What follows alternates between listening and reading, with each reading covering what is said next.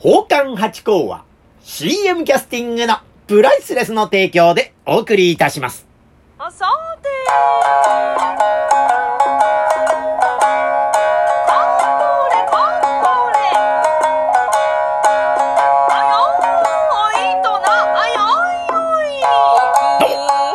野屋八甲でございます。水金日の夕方6時は奉還八甲よろしくお願いします。というところで、引き続き私の一人喋りでお付き合い願いたいと思いますが、日曜日でございますがね、皆さんいかがお過ごしでしょうか？ゆっくりできましたでしょうか？いや、しかし暑いですね。何してても暑いですね。汗がじとーっとね、椅子に座ってみれば背中にじとーっと汗がかくというところでございます。まあでもね、夏でございますからね。まあこんなところでございましょうかね。またね、で、昼、日中ね、昼間ってのはまた日差しがまあ強いじゃないですか。なんか、パチパチパチパチこう日が差すようなね、痛みを伴うみたいな、そんな日差しでございまして、でね、私たちってのはお座敷の世界でございましょ？だからね、あんまり真っ黒に日焼けしてるってのもなんかなか具合悪いんですね。えーですからなんとなく日陰の方、日陰の方ということでね、なに、なるべく日に当たらないようにというんでね、えー歩いたりなんかしてますが、皆さんもね、あの、日傘差したりなんかしながらね、あの、日差しの対策なんかしながら生活なさってくださいましね。うん。で、この間ね、あの、私ね、鬼滅の刃、あのですね、農狂言のやつ行ってまいりましたよ。いやー、これめちゃくちゃ面白かったですね。皆さんどうです？鬼滅の刃、ご覧になってます？いや、私の周りでもね、二分されてるんですね。全く見ないって方と、いやー、私はもうすごいハマってますよという方とね、いらっしゃって、私はハマってる方なんです。で、ハマってるっていうにはちょっと後発体だったんです、私ね。もう第一次ブームというかね、もうものすごい熱がわーっと上がった時ありましたね。えー、その時は実は私は乗り遅れてましてね。で、私がハマり始めたのが、ちょうどあの去年でしたかね、無限列車編っていうのが映画でやりましたよね。で、周りでね、まあ、スーパー行ってもコンビニ行ってもね、えー鬼滅の刃、鬼滅の刃ってなってましてね、いや、これはいよいよ見なきゃいけないなってんで映画館行ったんですね。で、映画館行ってあれを見たらですね、まあ、泣きましたね。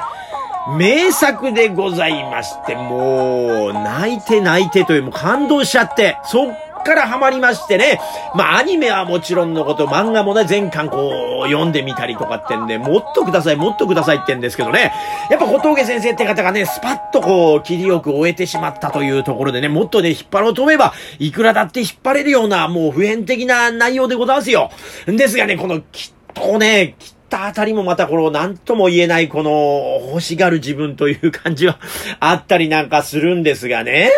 いやだからもうものすごく夢中になってる作品の中の一つ、鬼滅の刃。これがですね、脳狂言になるってんで、もう慌ててチケットをね、えー予約しまして、なんとか行ってまいりまして、まあ面白かったですね。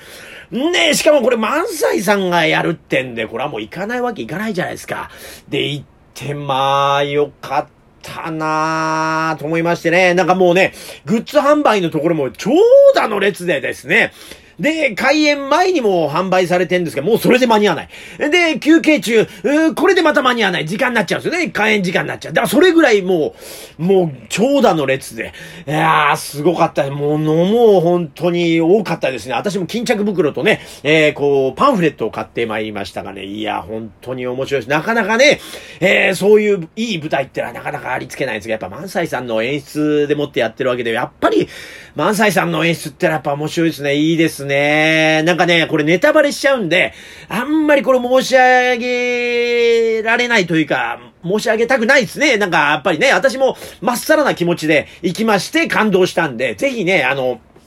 ネットなんかにもいくつかね、こう、内容に関することも上がってるとは思うんですがね、私はなるべく喋らないでというふうに思うんですが、これね、あのー、萬斎さんの鬼仏寺無惨。これ鬼のど真ん中のね、祖でございますよ。その方のね、格好がまたかっこよくてね、あの、漫画とめちゃくちゃリンクするっていうか、もうまん、そのまんまですよ。漫画のまんま、アニメのまんま、もう実写にしたらもうこの形しかないっていうぐらい萬斎さんもう鬼物に無残になりまして、本当にこう冷徹な感じも含めて、あのー、もう鬼物に無残でしたね。もう萬斎さん最高でございました。でね、今回萬斎さんはですね、あの、鱗滝左近次というね、あの、かまど炭治郎という主役がいまして。で、この方の師匠役もやってましてね。で、あとはもうカラスの役とかですね、やってらっしゃいまして、もう、もう欲しがる私に答えてくださるかのようにですね、ちゃんとこう、萬斎さんが、こう、出てきてくださって、もう、よかったなぁで、この、鬼滅の刃。も、もともとね、あの、脳狂言、まあ、狂言にはあんま出てこないんですかね。脳にはですね、あの、ほら、無限脳とか言ってね、霊界の話とかで鬼が出てきたりなんかすることってのは身近に、えー、あるというかですね、もう、あの、もともとあるネタなんで、すごくこう、親和性があるというか、まあ、あのいいんですよね、融合が。で、普段の脳とまたちょっと違う演出になってまして、これがまた見やすくてですね、これはもう、名作中の名作でございますね。で、またね、この内容の中にもですね、脳と狂言の良さがもうふんだんに盛り込まれてるんですよ。これね、脳とか狂言を初めて見た方にも食べやすく、そして、あのー、いつも見てらっしゃる方にも新鮮にってんで、この絶妙なバランスがですね、いやー、もう本当にね、最興奮ですよ。大興奮ですよ。まあまあね、で、まあ、万歳さん、いいことはもう、ね、え皆さん周知の通りだと思いますが、またね、あの、能のですね、関税流のですね、かまど炭治郎役を演じられましたですね、大月雄一さん。この方、炭治郎役で出てらっしゃったんで、この方がまた、凛とされてですね、非常にもう、これも炭治郎でございましたよ。いや、よかったですね。それでまたね、あの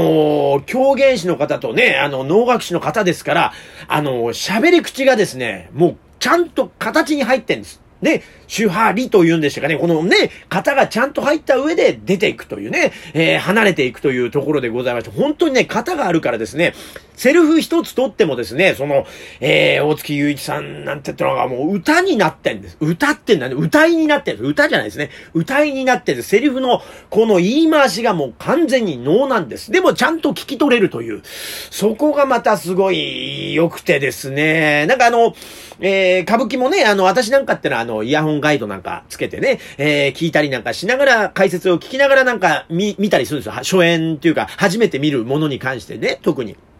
で、なかなか昔の言葉遣いだったりするから、あの、理解できないとかあるじゃないですか。で、あの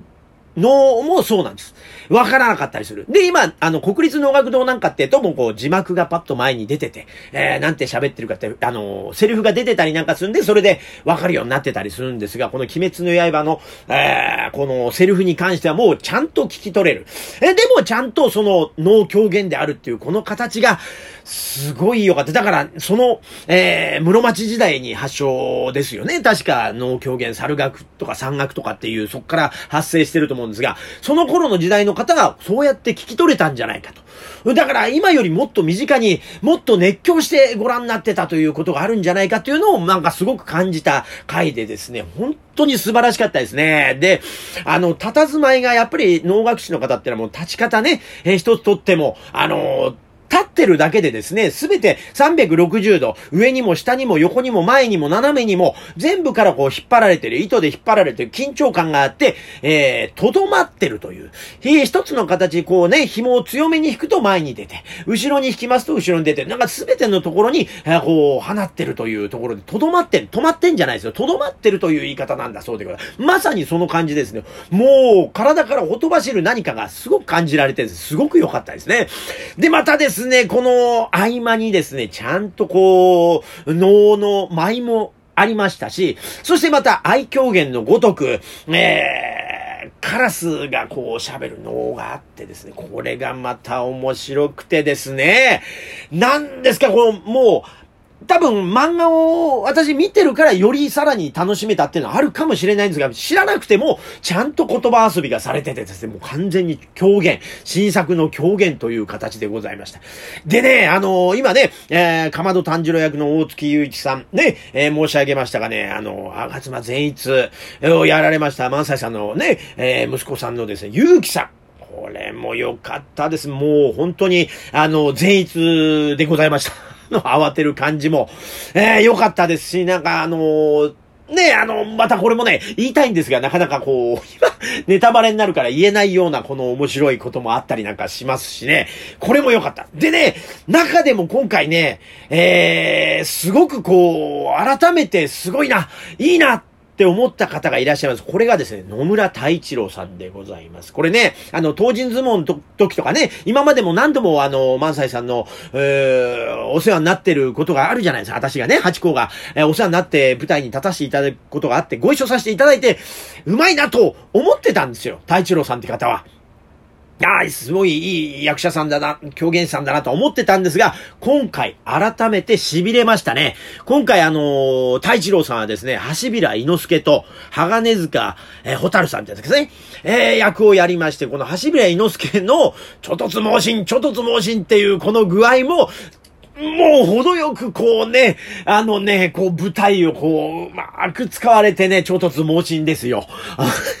で、このね、伊之助の形も最高。で、その他にですね、この鋼塚さんがですね、これあの、なんていうんですか、あの、あの漫画の本編の中にも出てきてすごく面白いキャラクターなんですよ。これをですね、えー、演じられまして、これで一人舞台の場所があるんです。